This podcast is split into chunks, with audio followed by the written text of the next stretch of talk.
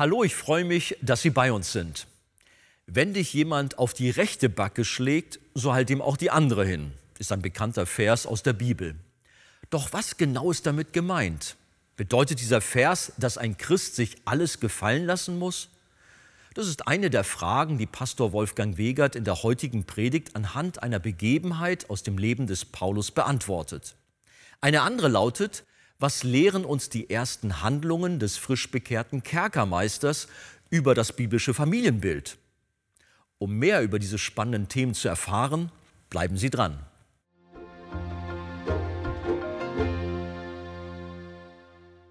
Lasst uns doch gerne aufstehen und Apostelgeschichte 16 lesen. Vers 32 bis 40 zunächst einmal. Und sie sagten ihm das Wort des Herrn und allen, die in seinem Haus waren. Und er nahm sie zu sich in jener Stunde der Nacht und wusch ihnen die Striemen ab und ließ sich auf der Stelle taufen, er und all die Seinen. Und er führte sie in sein Haus deckte den Tisch und freute sich, dass er mit seinem ganzen Haus an Gott gläubig geworden war. Als es aber Tag wurde, sandten die Hauptleute die Gerichtsdiener mit dem Befehl, lass jene Leute frei.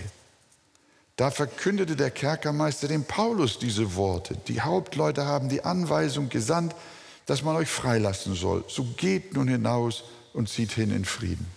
Paulus aber sprach zu ihnen, Sie haben uns, die wir Römer sind, ohne Urteil öffentlich geschlagen und ins Gefängnis geworfen. Und jetzt schicken Sie uns heimlich fort.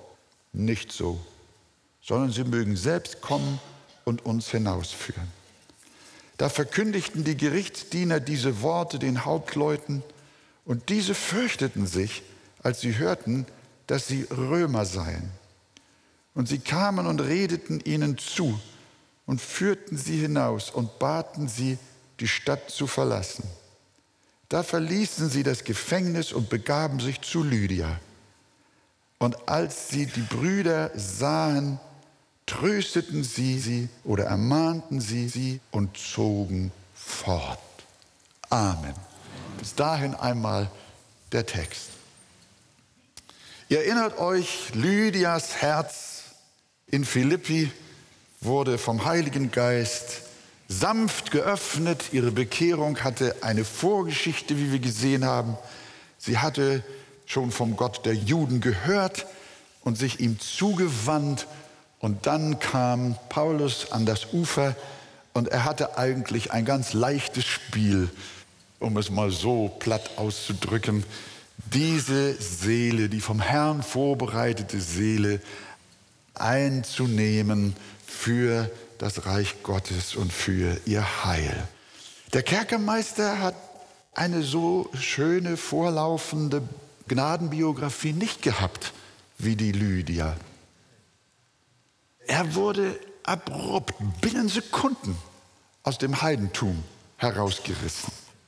Ihr erinnert euch, da kam plötzlich ein Erdbeben und die Gefangenen hätten fliehen können und der Kerkermeister glaubte auch, dass sie schon weg wären und hatte große Angst, aber dann waren sie doch noch da und er fragte, was soll ich tun, dass ich gerettet werde? Und die Botschaft der beiden Apostel lautete an ihn, glaube an den Herrn Jesus Christus, so wirst du gerettet, du und dein Haus. Damit schloss letzten Sonntag die Predigt. Wir sehen, Gott errettet Singles. Wir sehen das zunächst einmal auch hier. Singles, Alleinstehende, müssen oft in einem ungläubigen Umfeld einsam ihren Glaubensweg gehen. Und liebe Geschwister, wir beten mit ihnen um die Errettung ihrer Angehörigen. Manche sind nicht alleinstehend, sondern verheiratet, haben Familie, aber sind mitten in ihrer Familie, was den Glauben betrifft, ganz allein. Und sie sehnen sich danach, dass ihre Angehörigen gerettet werden. Und die Sehnsucht des Kerkermeisters war, nachdem er selbst errettet war, sofort auch die Errettung seiner Familie, seines ganzen Hauses, wie das ja auch bei Lydia war, deren ganzes Haus getauft wurde. Denn wir sehen, dass der Gefängnischef noch in der Nacht, als er dort eine so starke Gottesbegegnung hatte, in der Nacht nahm er die beiden Gefangenen noch mit sich nach Hause. Das muss er heimlich gemacht haben. Damit auch die Seinen das Evangelium hören sollen. Wir lesen Vers 32, und sie, Paulus und Silas, sagten ihm das Wort des Herrn und allen, die in seinem Hause waren. Er wollte also auch seine Familie und seine Hausgenossen gerettet sehen. Und das ist ein geistlicher Trieb, der bei frisch wiedergeborenen Menschen immer aufkommt und lebendig wird. Es reicht dir nicht, wenn du gerettet bist. Du hast einen Hunger nach Seelen. Als erstes deine Hausgenossen. Und da wird auch klar, wie dieser Kerkermeister, eben noch Heide, jetzt ein lebendiger Christ, sofort seine Verantwortung erkennt. Ich muss jetzt etwas auch in Sachen Heil für meine Familie tun. Ich muss für sie da sein. Und er erkennt seine Berufung als Familienoberhaupt, nicht im allgemeinen Sinn, sondern als geistliches Oberhaupt, als ein Priester in seiner Familie. Er erkannte seine Verantwortung als geistlicher Leiter. Wenn sich jemand zu Christus bekehrt, erkennt er sofort Gottes Bestimmung innerhalb seiner Familie. Familie, gottesfürchtige Familie ist Schöpfungsbestimmung vom Herrn. Gott liebt die gottesfürchtige, ja, lasst es mich sagen, die fromme, gläubige, gottgeweihte Familie. Alles politische Gerede von der Bewahrung der Schöpfung, das klingt so hohl, wenn man dabei ist, zugleich die Familienstrukturen einer Gesellschaft zerstören zu wollen und alternative Lebensformen proklamiert. Wo das hinführt in unserem Land hinsichtlich der demografischen Entwicklung, das ist ja inzwischen jedem klar. Ohne schöpfungsgemäße Familien hat die Menschheit keine Zukunft. Die Familie ist es, seit Beginn der Schöpfung, die die Menschheit groß gemacht hat. Und die Familie ist es, die auch ein Volk stark macht. Die Familie von Mutter, Vater, Kinder und Kindeskinder und darüber hinaus manch ein Hausgenosse ist nicht nur zentraler Baustein einer gesunden und nachhaltigen Gesellschaft, sondern sie ist auch die geistliche Bauzelle der Gemeinde. Der Gott Abrahams war auch der Gott Isaaks. Und der Gott Isaaks war auch der Gott Jakobs. Und der Gott Jakobs war auch der Gott Josefs. Und der Gott Ephraims und Manasses. Und der Gott Davids und aller, die danach kamen. Die Bibel zeigt uns auch die Autoritätsstruktur einer Familie. Der Ehemann soll im Geist der Liebe und des Dienens seine Frau führen. Und beide wiederum sollen ihre Kinder erziehen und die Kinder sollen beiden, Vater und Mutter, gehorchen. Dabei hat der Ehemann und Vater eine priesterliche Verantwortung seiner Familie in geistlichen Dingen ein Vorbild zu sein und sie im Glauben und in der Unterweisung anzuleiten. Der Kerkermeister hat auf der Stelle, als er errettet war, das sofort gespürt, wo sein Auftrag liegt. Sofort war er dabei und erkannte, ich muss Verantwortung, geistliche Verantwortung übernehmen für die meinen. Und er zögerte nicht und nahm die Männer Gottes sofort mit nach Hause. Der, der mich gerettet hat, der muss auch Retter meiner Familie sein. Ich finde das Zeugnis so stark und so überzeugend und so kraftvoll. Innerhalb von drei Versen kommt das Haus des Kerkermeisters dreimal vor. Schaut euch mal Vers 32 bis 34 an, diese drei Verse. Wir lesen sie nochmal. Und sie sagten ihm das Wort des Herrn und allen, die in seinem Haus waren. Und er nahm sie zu sich in jener Stunde der Nacht und wusch ihnen die Striemen. Und er ließ sich auf der Stelle, also noch in der Nacht, in derselben Nacht, und er ließ sich auf der Stelle taufen, er und alle die Seinen. Und er führte sie in sein Haus und setzte ihnen ein Mahl vor und freute sich, dass er mit seinem ganzen Haus an Gott gläubig geworden war. Das Haus ist die Heimat für Menschen, die Jesus nachfolgen. Eine Geborgenheit. Ich möchte an dieser Stelle allen Familien, auch in unserer Gemeinde, von Herzen danken für euer vorbildliches Familienleben in dem Herrn Jesus Christus.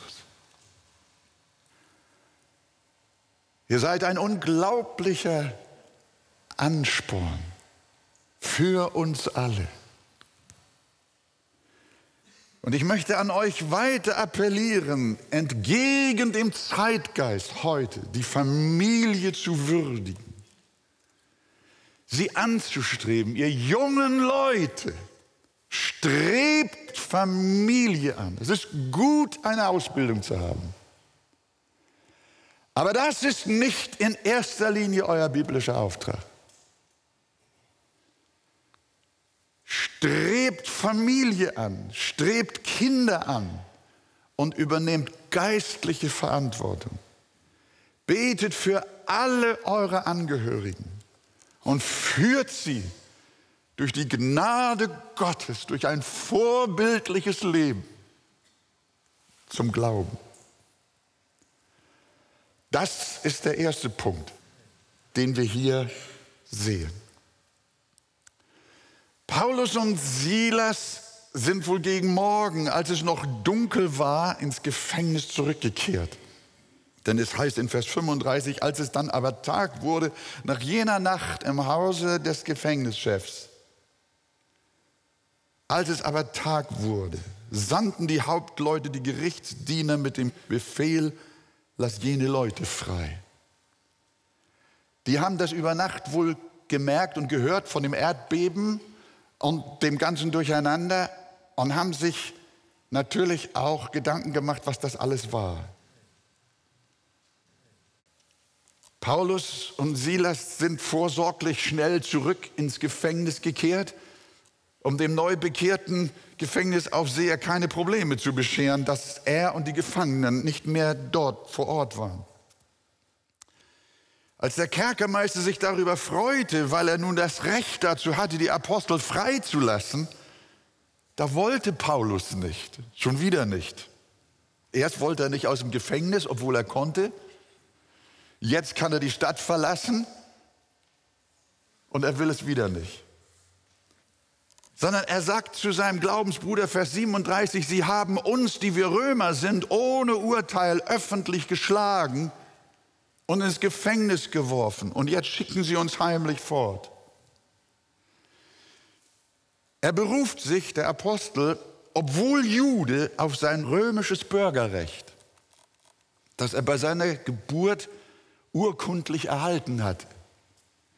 Dass Juden ein solches Bürgerrecht Roms erhielten, das war nur sehr, sehr selten. Und deshalb haben die Hauptleute der Stadt auch nicht vermutet, dass Paulus ein Römer war. Sie haben seine jüdisch orientierte Predigt ja gehört. Und weil sie dachten, er wäre Jude, haben sie Paulus auch ohne ordentlichen Gerichtsprozess öffentlich misshandelt, geschlagen und eingekerkert. Das durfte man mit Nichtbürgern Roms gut und gerne tun, aber niemals mit römischen Bürgern. Wer das trotzdem tat, der musste sogar mit der Todesstrafe rechnen. So hoch war der Wert, ein römischer Staatsbürger zu sein. Es war also ein großes Verbrechen, einen römischen Staatsbürger ohne Gerichtsbeschluss ins Gefängnis zu stecken. Es war also ziemlich fahrlässig von den Oberen in Philippi, ohne die Herkunft des Paulus geprüft zu haben, so an ihm zu handeln. Sie setzten aufgrund seiner Predigt voraus, dass er wohl nur ein Jude sein könne. Aber interessant ist, Paulus lässt das nicht durchgehen.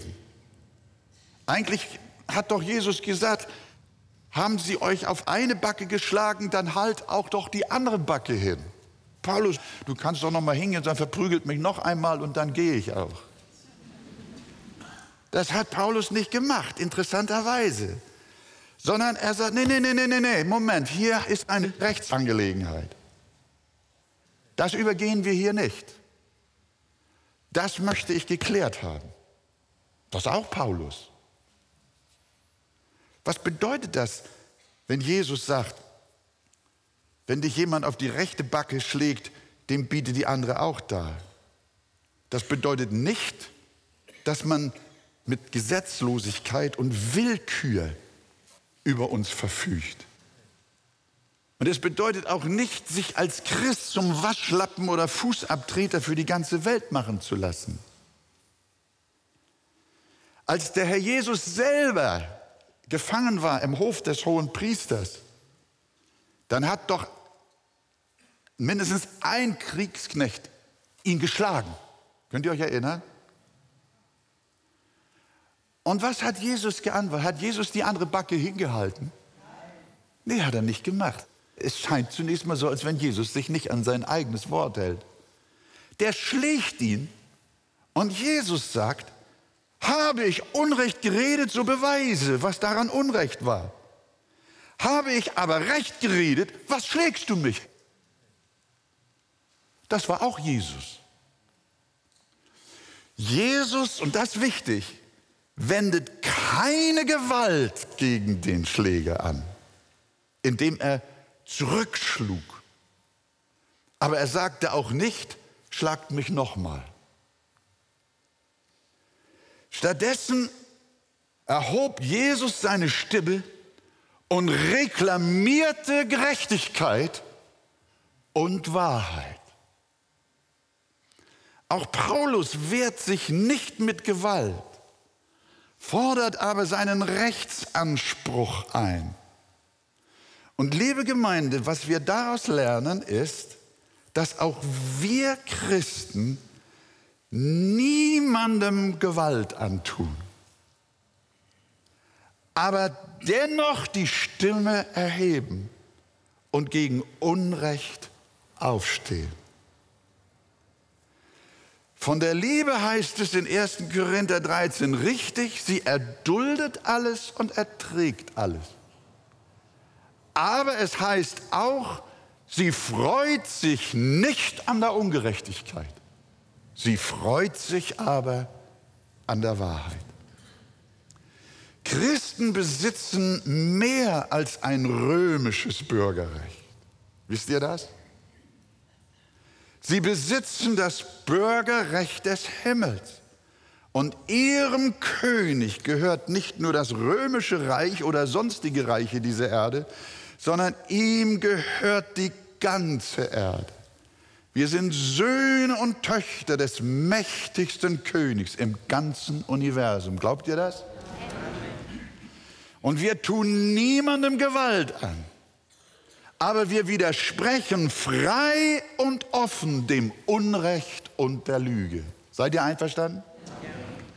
Das sehen wir, hat Paulus getan. Christen gehen niemals gegen ihre eigenen Glaubensbrüder vor Gericht. Das haben wir gelernt, auch von Paulus. Dass Gottes Kinder sich niemals vor einem weltlichen Gericht gegenseitig verklagen. Sie verklagen auch nicht gern Weltmenschen. Aber wenn sie zu Unrecht permanent bedrückt und verfolgt werden, wie manchmal auch christliche Ehefrauen von ihren gottlosen Männern, dann steht auch ihnen, liebe Schwestern oder vielleicht liebe Brüder, liebe Eltern, liebe Kinder, auch euch der Rechtsweg frei. Manchmal machen sich Christen ein schweres Gewissen, dass sie gegenüber ungläubigen Angehörigen oder Ex-Männern oder Ex-Frauen doch nicht ihr Recht und ihre Unterhaltsansprüche per Gericht durchsetzen dürfen. Das lehrt die Bibel nicht, sondern Paulus prangert an, Sie haben uns, die wir Römer sind, ohne Urteil öffentlich geschlagen und ins Gefängnis geworfen. Und jetzt schicken sie uns heimlich fort. Nicht so, sagt Paulus. Nicht so, sondern sie mögen selbst kommen und uns hinausführen. Wie das ausging, Vers 38, da verkündigten die Gerichtsdiener diese Worte den Hauptleuten und diese fürchteten sich, als sie hörten, dass sie Römer seien. Ist doch klar. Und sie kamen und redeten ihnen zu und führten sie hinaus und baten sie, seid doch so gut, ihr müsst nicht, aber ihr dürft. Oh, die waren auf einmal so klein mit Hut, nicht wahr? Ja, das macht Gott. Und das ist auch in Ordnung so. Was haben die Apostel getan? Haben sie die Stadt verlassen? Nicht so schnell. Wo gingen sie zuerst hin? Zu Lydia. Sie ging nochmal zu der Erstbekehrten in Philippi, in ihr Haus. Wir lesen, da verließen sie das Gefängnis in Vers 40 und begaben sich zu Lydia.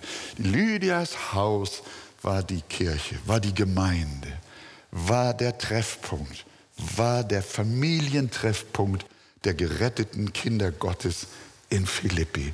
Da haben sie noch eine Versammlung gehalten und als sie die Brüder sahen, inzwischen muss eine Schar von Brüdern und Schwestern da gewesen sein, trösteten sie sie und dann zogen sie fort.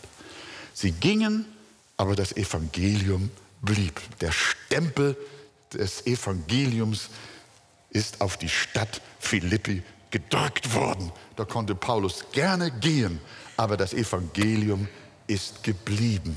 In Philippi blieb eine kräftige Gemeinde zurück. Und diese Spur des Paulus und Barnabas konnte niemand mehr auslöschen. Bis heute nicht. Gelobt sei der Name des Herrn. Amen. Amen.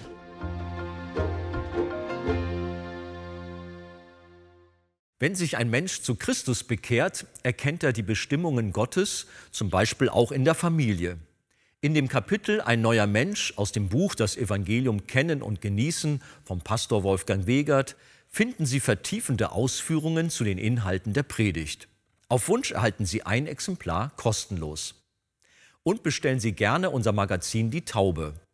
Darin finden Sie alle aktuellen Programmhinweise über die Ausstrahlung der Fernsehkanzel sowie weitere Informationen zum Gemeinde- und Missionswerk Arche. Wir freuen uns über jeden Kontakt zu unseren Zuschauern. Sie erreichen uns per Brief, E-Mail oder zu nachfolgenden Zeiten unter der eingeblendeten Telefonnummer. Näheres zur evangelisch reformierten Freikirche Arche finden Sie im Internet. Liebe Zuschauer, wir freuen uns über die Möglichkeit, die Fernsehkanzel ausstrahlen zu können. An erster Stelle danken wir Gott dafür. Dann sind wir aber auch allen Freunden dankbar, die uns mit Gebet und finanziellen Mitteln unterstützen. Ohne sie wäre das nicht möglich. Über eine Spende auf die eingeblendete Kontoverbindung würden wir uns sehr freuen.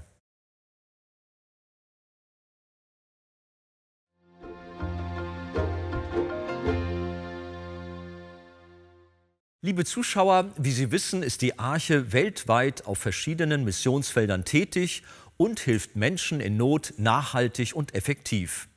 Besonders auch Kindern, die unter Armut, Krankheit, Bildungsmangel und Obdachlosigkeit leiden.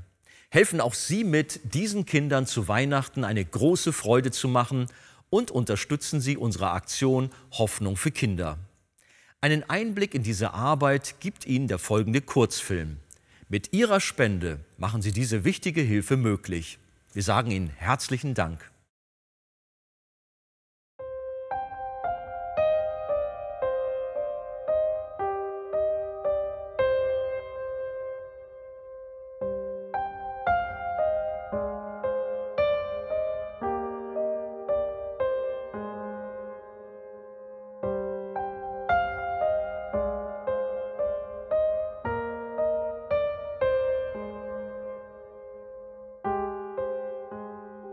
Besonders für Kinder in Not leistet das Missionswerk Arche aus Hamburg humanitäre Hilfe auf vier Kontinenten.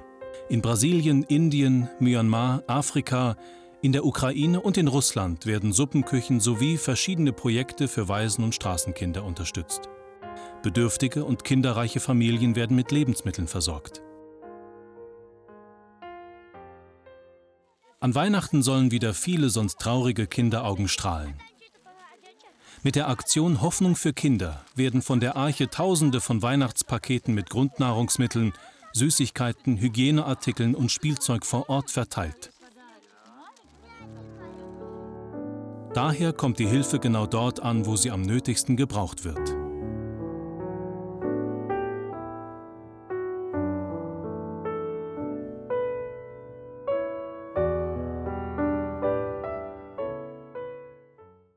Das war's für heute. Ich bedanke mich fürs Zuschauen und wünsche Ihnen Gottes Segen.